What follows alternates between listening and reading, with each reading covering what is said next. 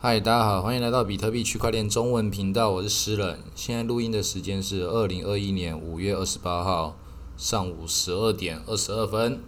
然后比特币的价钱现在来到三万九千三百二十四点，以太币的价钱两千七百八十八点。哦，现在这个价钱就是跟前几天还是差不多，就是我们暴暴跌之后又在暴涨回来，现在这个局面。不过在这个现在价钱看起来看似横盘的逻辑之下，有很多不同的小币，然后有各种的波涛汹涌啊。在这种波涛汹涌之下，有一些朋友开始跟我讨论说，为什么某一些币怎么样怎么样怎么样，怎么涨这么多啊？就比如说前几天那个暴涨的乱七八糟那个 Polygon，它本来名字叫 Matic 马蹄币，很多人都在讲这个，这个宣称是。以太坊坊的这个侧链，还是这个 Layer Two，它这东西听起来好像很复杂，很多人都不太了解。有一些朋友特别那个写讯息来跟我讨论这个 Polygon，然后讲说我们的 Curve 之前讲过这个 Curve，然后苏许什么各种各大的这些 DeFi 平台都去 Polygon 开分店的。那 Poly 港到底是什么样的一个东西呢？那我这一期也不敢说我要告诉大家这个东西是什么，其实我自己也也才才搞懂一小部分而已。其实跟大部分人一样，这种东西都太复杂了。那其实这种侧链型的这种项目，比如说那个 Loopring，然后那个零差协议，然后 Plasma，然后 Random Protocol 这种。一大堆，讲起来都觉得说哇，能够把这些名字讲出来的人好像都很厉害。你怎么知道这个东西呀？这种东西，我也必须要跟各位的朋友讲，这些事情全部都没有那么重要。这种东西全部都只是叫做叫做叫做次要的，你不要花那么多事情在次要的事情上面。次要的事情，那就只有专门在这个领域的人来讲，对他们来讲可能是重要的。对你来说，你不要看那些有的没有的事情，去迷惑你自己的心智。比特币才这整件事情的核心，这些所有的的事情，它都是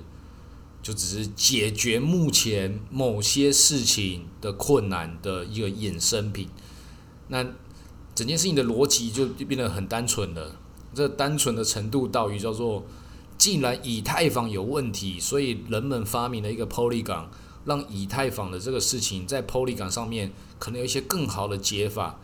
那如果说这件事情上你不了解什么是 Polygon，甚至你连原来的以太坊也不了解，那所有的事情你就也都不用担心了，因为大部分全世界九十九点九九趴的人都跟你一样不了解的时候，你不要对对于你那个那一点点的事情。看到那个地方好像是暴涨跟暴跌，对你来讲，你就要去把你的心情去跟着其中去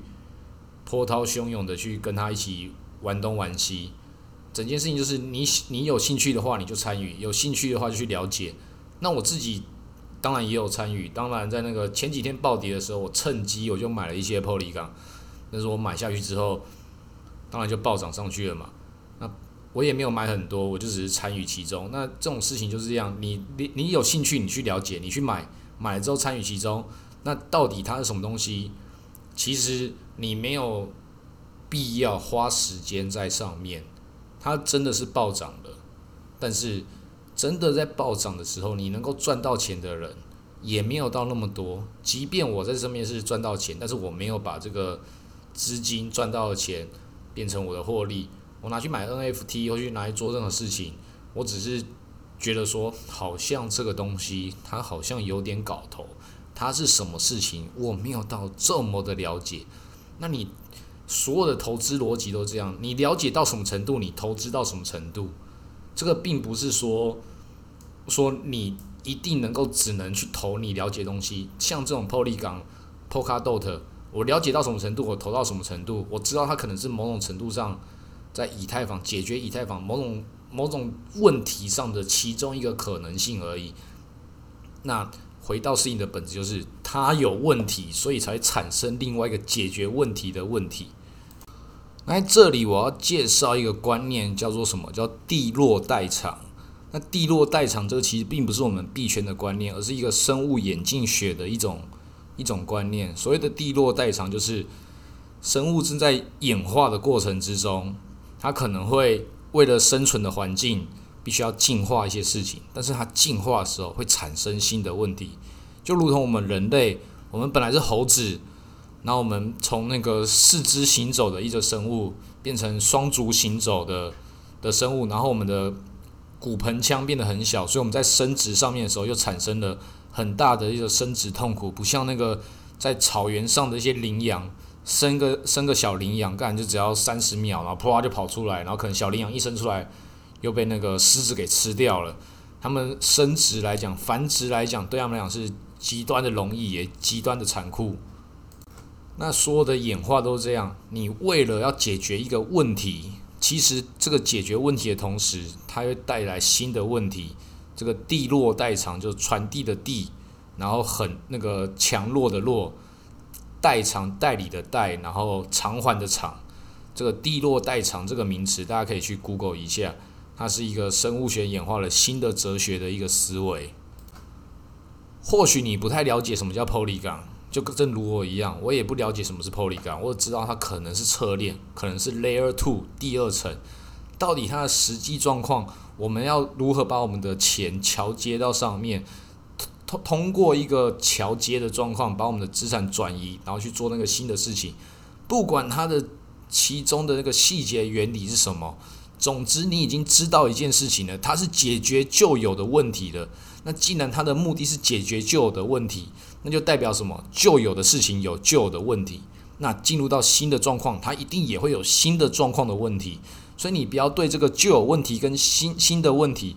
去有那么多的纠结，觉得说你是不是又错过什么事情了？Polygon 它就是一个 Layer Two 第二层以太坊的第二层，解决以太坊的事情。但他们说它并不是 Layer Two，它是叫侧链。那它是不是侧链？是不是塞券这件事情？也不重要，比特币也有它的筛券呢，比特币也有它的这个 Omni 券、Liquidity 券，这些事情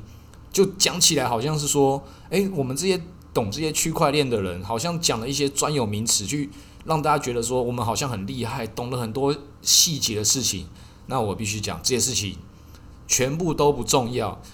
毕竟它就叫做钱本身，比特币、以太币，它已经要变成钱本身了。那你不要去认为那些所谓的专家告诉你这些钱钱有那么多奇奇怪的事情，钱本身就是钱。如果要把这事情弄多那么弄得那么奇怪的话，他就有他的问题。不要把别人的问题去认为说那是别人优秀的地方，他就是他的问题。不要去崇拜一些别人的错误，崇拜别人的错误跟崇拜别人的弱点是一件最愚蠢的事情。有些人可能是因为他有这么多的能力，所以他有这种错误。你要崇拜是他本身优秀的地方，但他把他错误的地方拿来给你的时候，去崇崇拜别人错误的地方是一件非常可耻跟愚蠢的事情，绝对不要做这种事情。那回到这件事情呢？回到比特币本身，那我这里也跟所有的朋友讲，就是。其实我是一个比特币算是蛮深度的玩家，但是我所有的会投资的钱，全部都是依照我自己个人的这个投资能力跟我的这个资产储备量，我能走到哪里算是哪里，我尽量的能够去探索，说我能够探索到的宇宙，然后告诉大家我在这里遇到了什么事情。那现在这个 Polygon 我才刚进去，然后正如同 Polkadot 也是我也刚进去，然后前阵子那个。BSC 的这个币安智能链的这个券一样，那很多人对这种东西来讲都觉得哇，这个好神秘哦，确实真的很神秘。但神秘的事情不代表说它就有多么的了不起。真正大部分有价值的东西，这大道至简这个事情，大家要要有这个概念。有用的东西，它一直都会有用。有价值的东西，它不用装神秘给你看。正如同你有像群组里面有些人在问，IC 有怎么投资，这些搞得有的没有的花里胡哨这些事情，要把事情搞得很神秘。我也直接告诉大家，我从以前投到现在的 ICO，现在这个我投 ICO 的这个量量级，我可能没有投到很多的钱，但是以这个数量级来讲，我可能算是台湾中投 ICO 投的是的数量够多的玩家。我投了六十几个 ICO，六十几个 ICO，我的经验就是。搞得跟你越神秘，搞得有的没有的，什么私募啊，还要跟你签一个什么什么合约，那些大部分都没搞头了。有搞头的全部都是那种公开型的。我就是告诉你，我就是这么屌。那其实你也知道一个，我们要把这件事情，你要把神秘这件事情换到一个合理的状态。真的这么厉害的人，他不用怕别人不知道他，我就是公开告诉你，我不用装神秘。就像是追追男女朋友一样，很多人就很容易被这种朦胧美啊搞得有的没有的事情，然后觉得说哇好奇怪哦，他好像很神秘耶，然后这种神秘感带给你这些你未来的想象，那其实大部分真正有价值的东西就是这样子公开透明的告诉你，我就这样，然后你因为它很公开透明，然后你觉得那就是公开透明啊，好像好像就这样子而已哦，但是跟你讲。厉害的东西就是这样，公开透明，就告诉你，我就是这样，我就这么屌。像是那个 The Graph，G R T，它也是公开透明的，就是直接一个 I C O，干暴涨了几十倍啊。那我投的时候也是有很多人讲说啊，这个我投不到私募啊。那上面也写的很清楚，告诉你，私募的人得到这个 token 的条件跟公募的人一样，他敢这样讲，他敢讲，我就敢信。人跟人之间还是要一个基础的，你信任到什么程度，你做出什么样的行为。他讲说他是这样子，我就敢信任，我就敢把钱投进去，我就敢得到这样的获利。那实际上所有的事情，不管的你现在看到这些事情一样，他搞得越神秘的事情，你越要有某种程度上的怀疑。这种渣男最喜欢搞神秘了，不要去理那些渣男。那当然，我也不是讲这些 Polygon 啊、Polkadot。B.S.C 这些是硬要搞神秘的玩家，他们只是要解决他们在以太坊上面遇到的问题，然后在这个解决问题的过程中，它就有这种资讯的落差跟这种价值的媒合产生的各种落差中，它就会有它中间对一些深度玩家有获利的地方。那那些事情是你要去搞的吗？这就是不不一定哦。我认为就是叫做没有必要，即便我在这里，我有得到我相对应的。某些收益，但是我讲那些收益都是我花时间去取得的。哦，我觉得那些事情也不一定有这样的必要性，有多么的了不起。还是回到原来的比特币才是真的是最核心的事情，和比特币才是一个最公开透明，他就告诉你比特币就在那边。不管这些桥接把这个币储存到这个 Polygon 的这个桥接器，然后把这个币转换到 Polygon 这个侧链网络上面。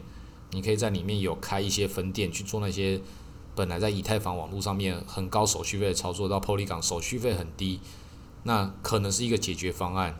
但是接下来呢？接下来这以太币如果又在更新，把它速度变得更好，Polygon 它还有它的价值吗？这就不一定的，或是它会更蓬勃发展，到底是什么？这是没有人可以去判断的。但是真正的逻辑叫做，如果一个事情要搞得这么复杂的话，那更简单的解决方法是什么？那就是如同刚讲的这一段废话之中的这个比特币一样啊，这些所有的事情，他们还不是在看比特币的脸色。那这些事情你不懂的事情，大部分人也不懂。那大部分人不懂的事情，你会看到这个市面上很多人会跟你装懂。那我们这个社团，尤其是我个人，我一直都秉持着我，我们不要去跟。别人去做一些装懂的事情，也不要去假装一些自己了解什么事情。大部分事情我们都没办法去全盘了解的，这是不可能的事情。那不了解的事情，就要去接受自己是不了解，知之为知之，不知为不知，这种知知的事情，那就是一个很合理的一个状态。能够做多少事情，做多少事情，超出你的认知范围的钱，那就是你赚不到的。然后在里面这个认知范围有赚到钱的人，他们走过什么样的路，跟他们真的是否赚到那么多钱，讲给你的话，告诉你这些事情，是他们真正的状态吗？他们付出了其他什么代价？他中间的这个地落代偿，前面讲这个地落代偿，他们把什么样代价放进去，得到什么样结果？最后是他们承担得起的吗？这个历史的演进走到这个状态来讲，还是要回到一个更简单的现实啦。没有所有的事情都是有这些有的没有的人搞一些花里胡哨的东西，把你手中的比特币给抖掉。这些事情都是要你很合理的状态，回到适应的本质，看到适应的本质，这件事情才是最根本的。这是马斯克讲的第一性原理。当然，马斯克最近很多人去批评他，但是他讲的这句话“第一性原理”，这才是整件事情看到本质，它就是决定你本质的投资，回到你的初心。投资比特币这件事情，它就是像是一场修行一样，回到本质，看好本质，然后投资本质。好，今天录到这里，谢谢大家。